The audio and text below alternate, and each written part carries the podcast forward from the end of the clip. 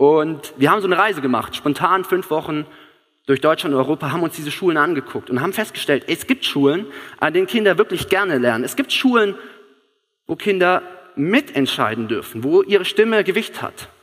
Und von dem Tag an haben wir uns gesagt, hey, unsere Vision ist es, solche Schulen in Deutschland zu gründen. Schulen, an denen Kinder frei und glücklich lernen können und ihr volles Potenzial entfalten. Yeah.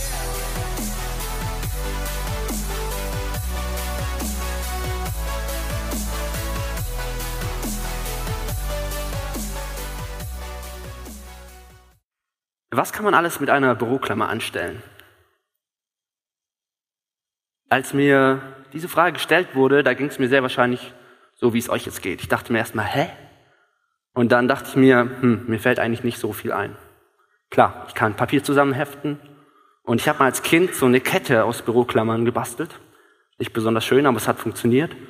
Und ich habe mal gelesen, dass man damit ein Schloss knacken kann. Natürlich nur gelesen. Bereits vor einigen Jahrzehnten haben Forscher in den USA ein Experiment gemacht. Und zwar haben die sich kleine Kinder genommen, also klar die Eltern gefragt, aber dann die Kinder genommen und denen dieselbe Frage gestellt. Was kannst du mit einer Büroklammer anstellen? Und jetzt kommt das Entscheidende. Kleine Kinder, Kinder, die noch nicht das schulpflichtige Alter erreicht haben, kommen bei solchen Tests im Durchschnitt auf über 100 Verwendungen, wenn man ihnen genügend Zeit gibt. Der durchschnittliche Erwachsene hingegen 10 bis 15. 100 versus 10 bis 15. Das ist ein ganz schöner Unterschied. Woran liegt das, dass kleine Kinder offensichtlich so viel kreativer sind als die allermeisten Erwachsenen?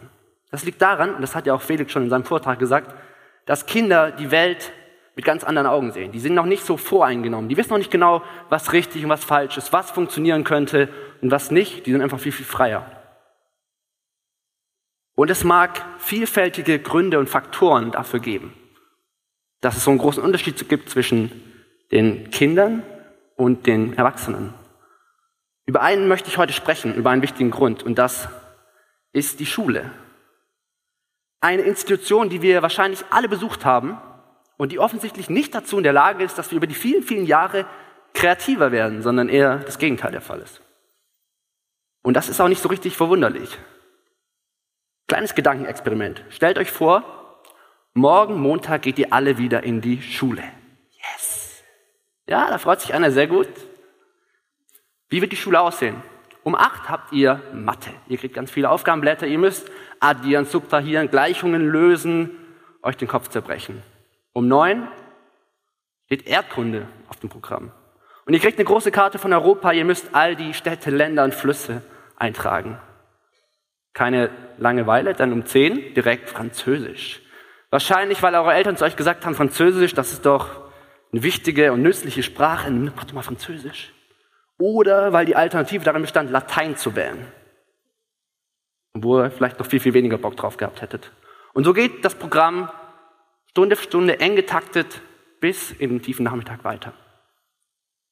Wie fühlt ihr euch bei der Vorstellung? Vorfreudig?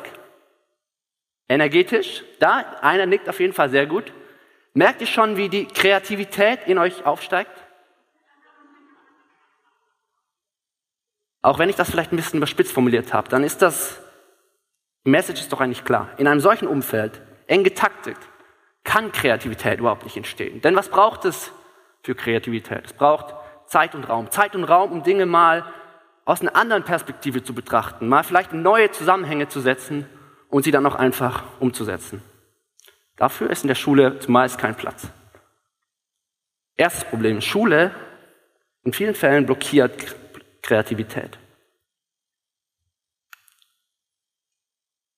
Ihr seht hinter mir die Zahl 33 und die steht für 33 Prozent aller Menschen, die ein Studium anfangen und es nicht beenden, die vorher abbrechen. Ein Drittel bricht vorher ab und jetzt kommt das Entscheidende, die brechen nicht vorher ab, weil sie zu dumm sind, das Studium zu schwer oder allgemein sie dauernd durch Prüfungen fallen, sondern weil sie sich plan- und orientierungslos fühlen. Weil sie nicht genau wissen, was sie mit sich und ihrem Leben anstellen wollen und logischerweise auch nicht dann wissen, was sie denn eigentlich studieren sollen.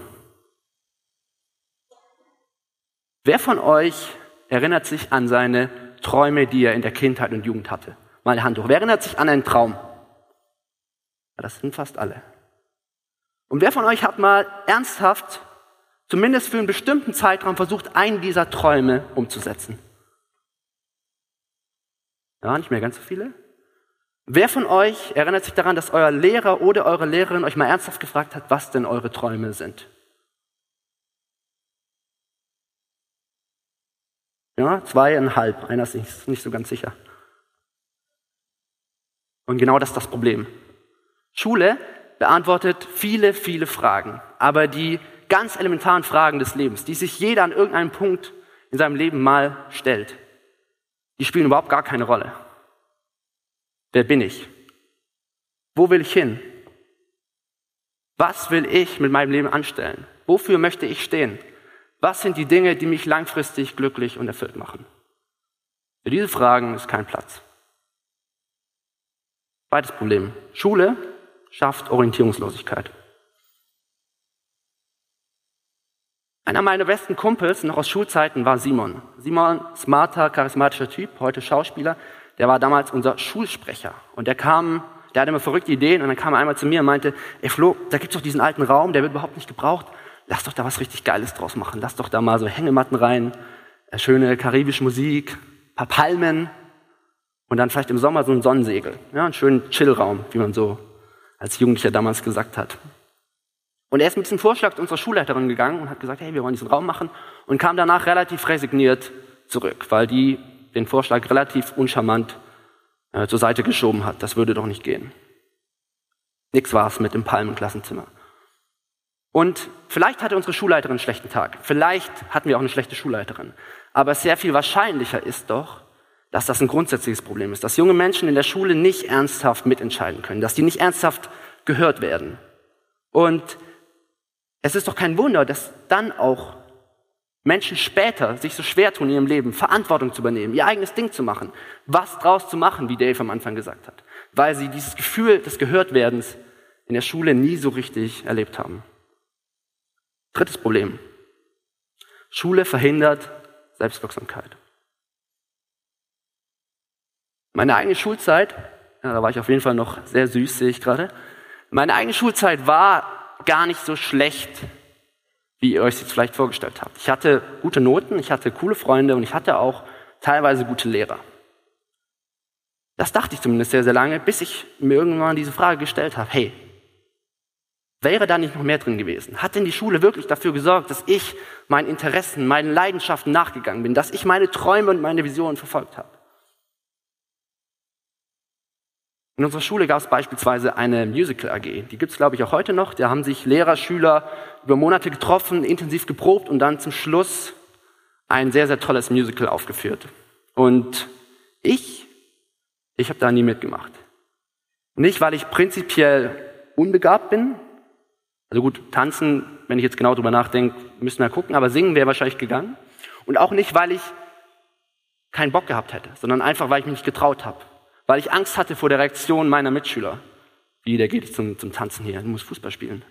Weil, ich, weil mir damals nicht klar war, dass man manchmal seine Komfortzone verlassen muss, um sich die Dinge ins Leben zu holen, die einem wirklich wichtig sind. Weil ich vielleicht auch ausgelöst durch den eng getakteten Stundenplan und den Fokus auf Noten gar nicht über diesen Tellerrand hinausgeblickt habe, ähm, zu schauen, was da noch so ist.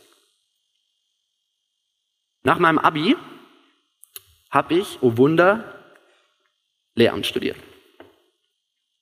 Und ich bin ganz ehrlich, nicht weil ich die krasse Vision hatte oder so mega überzeugt davon war, sondern einfach weil mir nicht viel Besseres eingefallen ist. Ich war halt selbst orientierungslos. Sehe ich auch noch sehr, sehr jung aus, sehe ich gerade.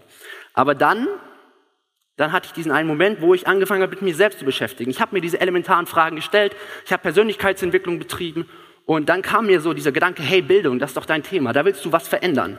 Und gleichzeitig dachte ich mir, aber so im klassischen Schulsystem, so wie es bisher gelaufen ist, das kann doch nicht die endgültige Lösung gewesen sein. Und ich habe angefangen zu recherchieren. Ich habe gegoogelt und festgestellt, relativ schnell, hey, es gibt andere Sachen. Es gibt Schulen, die funktionieren so viel anders und so viel innovativer, als wir es uns eigentlich vorstellen können. Und ich habe alles gelesen, was ich darüber in die Hände bekommen habe und habe dann sofort gesagt, ich muss diese Schulen kennenlernen.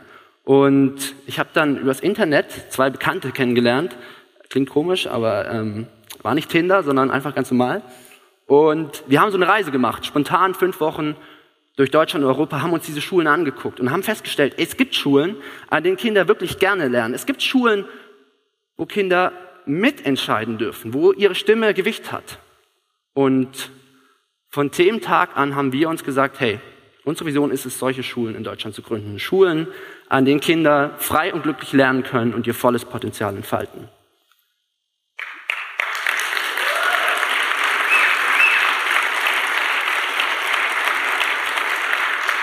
Dankeschön. Genau, hier seht ihr, wie wir auf der Reise waren. Und wir haben Schools of Trust ins Leben gerufen. Das ist ein Projekt, das gab es vorher schon in einer bisschen anderen Form. Wir haben es neu mit Energie und Farbe gefüllt und die Vision von Schools of Trust ist es eben, solche Schulen zu gründen. Schools of Trust, der Name ist Programm. Schulen des Vertrauens. Schulen, wo Kinder ja, ihre Fähigkeiten und ihre Potenziale entfalten können. Und sehr wahrscheinlich fragt ihr euch jetzt, wie kann denn eine solche School of Trust aussehen? Wie soll denn eine Schule aussehen, die so komplett anders funktioniert? Und an einer School of Trust, da wird es drei Grundprinzipien geben. Freiheit, Persönlichkeitsentwicklung und Mitbestimmung. Warum? Weil das in unseren Augen genau die Lösungen sind für die Probleme, die ich am Anfang skizziert habe. Erstes Grundprinzip, Freiheit. Wie kann Freiheit an einer Schule aussehen? Wir machen wieder ein kleines Gedankenexperiment. Stellt euch vor, morgen ist wieder Montag und ihr geht in die Schule. Aber dieses Mal ist es eine andere Schule. Und ihr kommt da an und dann könnt ihr wählen, was ihr macht. Das heißt, um neun geht ihr vielleicht ins Englischangebot. Vielleicht geht ihr erstmal in den Computerraum und programmiert ein bisschen an eurer App. Vielleicht geht ihr in den Matheraum, guckt ein bisschen, was da abgeht. Vielleicht schnappt ihr euch erstmal ein Buch, mit dem ihr euch in den letzten Wochen so vertieft beschäftigt habt. Oder vielleicht führt ihr auch erstmal ein Gespräch mit eurer besten Freundin über Gott und die Welt. Ja, wer hätte Lust auf einen solchen Morgen? Und ist das immer einfach? Natürlich nicht. Es ist natürlich nicht immer einfach, weil es ist super schwierig, sich jeden Tag zu überlegen, ey, was will ich mit meiner Zeit anstellen? Für Kinder, so wie es für uns Erwachsene auch schwierig ist. Und natürlich kann es sein, dass sich dann Kinder mal eine Zeit lang mit Dingen beschäftigen, wo wir als Erwachsene sagen, pff, ich weiß nicht, also würde ich jetzt vielleicht anders machen. Aber ich sage euch was, dieses Vertrauen, das zahlt sich aus, weil nachher Menschen die Schule verlassen, die Verantwortung übernehmen, die ihr eigenes Ding machen und die in Freiheit ihre Kreativitäten oder kreativen Fähigkeiten ausgeübt haben. Wie sowas in ungefähr aussehen kann, das seht ihr jetzt.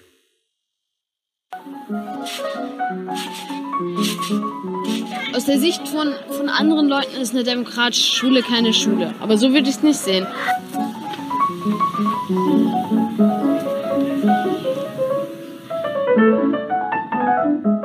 Jeder Tag ist eigentlich anders, weil immer was anderes passiert. Ich mache einmal am Tag Mathe, einmal am Tag Deutsch und dann habe ich meistens noch ziemlich viel Zeit zum Spielen und andere Sachen machen. Er will zwar Arzt werden, aber er muss ja Geld verdienen. Man entscheidet sich täglich in der Schule in Unterricht zu gehen oder nicht in Unterricht zu gehen. Und wenn ich in Unterricht gehe, dann gehe ich hin, höre zu und mache richtig mit. Weil sonst habe ich da ja nichts verloren, dann hätte ich auch auf dem Sofa sitzen bleiben können. Das hat was Angenehmes. Also ich komme gerne hier in die Schule. Das einzige Problem ist das Aufstehen.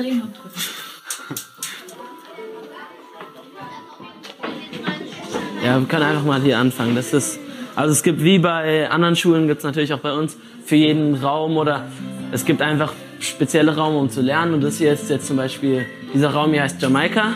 Alle unsere Räume sind nach Ländern benannt, weil es nett ist und sich gut anhört, finde ich. Das hier ist jetzt zum Beispiel, da können wir gerade nicht rein, weil da ist ein Kurs. Das ist, der Raum heißt Brasilien, das ist der, ganz klar der Mathe-Raum, da ist gerade ein Mathe-Kurs drin.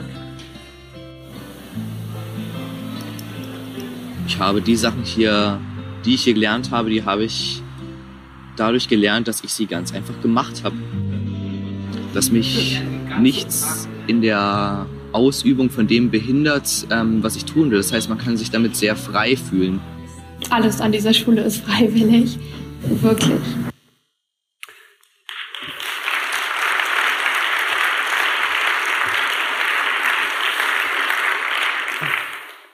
Zweiter Schwerpunkt, Persönlichkeitsentwicklung. Wer von euch war schon mal auf einem Seminar, um sein Leben positiv zu beeinflussen? Ja, logisch, ihr seid auch alle hier, ihr wollt ja irgendwas mitnehmen und irgendwie soll es danach besser laufen. Und stellt euch einfach Folgendes vor, dass ihr all die Dinge, die ihr in einem Seminar gelernt habt, vielleicht euch in einem Coaching angeeignet habt oder auch einfach in einem guten Buch, Dinge, die euch wirklich weitergebracht haben im Leben, dass ihr die bereits in der Schule behandelt hättet. Mit ausgewählten und ausgebildeten Lehrkräften, die genau diese Fragen, diese elementaren Fragen für sich bereits beantwortet haben und deswegen den Schülern auf dem Weg dahin unterstützen können. Und das hätte dann eben zur Folge, dass es neben den klassischen Fächerangeboten, Deutsch, Englisch, Mathe, Bio, Geschichte, lauter wichtige Sachen, auch solche Angebote gäbe wie der richtige Umgang mit Geld, wie ich mir Ziele setze und sie auch wirklich erreiche, wie ich mir zu meinen Mitmenschen eine erfüllte und glückliche Beziehung aufbaue. Frage an euch. Wer hätte Lust auf solche Angebote in der Schule? Sehr gut. Dritter Punkt.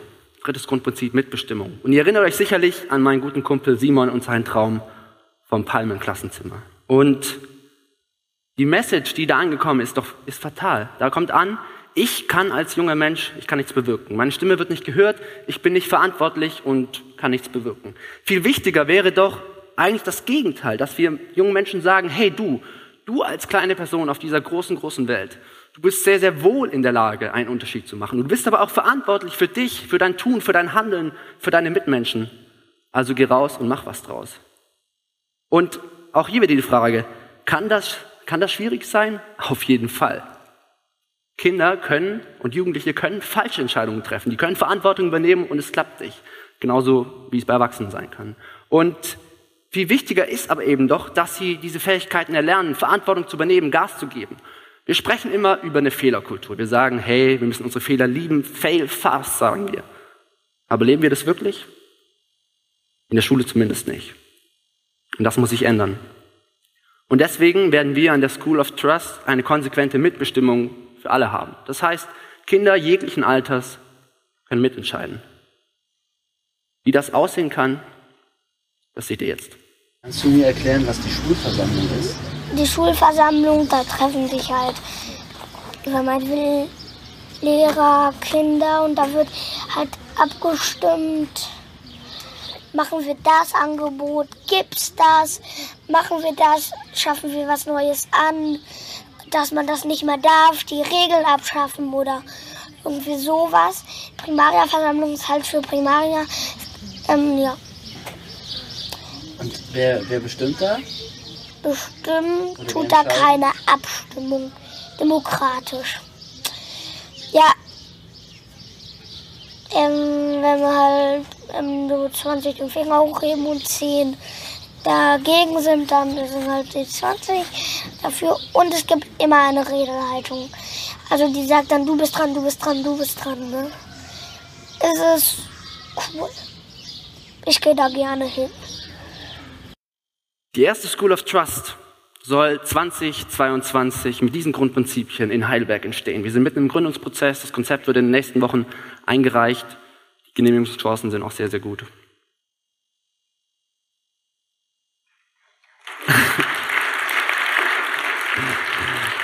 Ich habe tatsächlich nur eine Kunstpause gemacht. Ihr hättet gar nicht klatschen müssen, aber umso besser. Ich will die Welt verändern. Im Positiven. Und der Schlüssel für mich liegt in der Schule. 15.000 Stunden verbringt ein Kind durchschnittlich im Laufe seines Lebens in der Schule. Ich sage euch was, 15.000 Stunden, das ist so viel Zeit. So viel Zeit, in der man so viel wichtige, schöne Dinge lernen kann, in dem man so tolle Erfahrungen machen kann, um dann später nach der Schule rauszugehen sich das Leben aufzubauen, das jeder von uns verdient hat, das Leben aufzubauen, das man haben möchte und die Welt zu einem besseren Ort zu machen. Schule ist und bleibt der größte Schlüssel für gesamtgesellschaftliche Veränderung. Deswegen mein Appell an euch, an dich, an jeden Einzelnen, engagiert euch für dieses Thema. Fragt euch, was sind eure Bildungsideale? Was sind eurer Meinung nach Dinge, die Kinder und Jugendliche in der Schule lernen sollten? Und dann setzt euch dafür ein, sorgt dafür, dass diese Dinge in die Welt gebracht werden. Und wenn euch nichts einfällt, dann könnt ihr einfach in der Pause euch mal eine Büroklammer organisieren und gucken, wie es um eure Kreativität bestellt ist. Die Bildungsrevolution hat begonnen. Vielen Dank.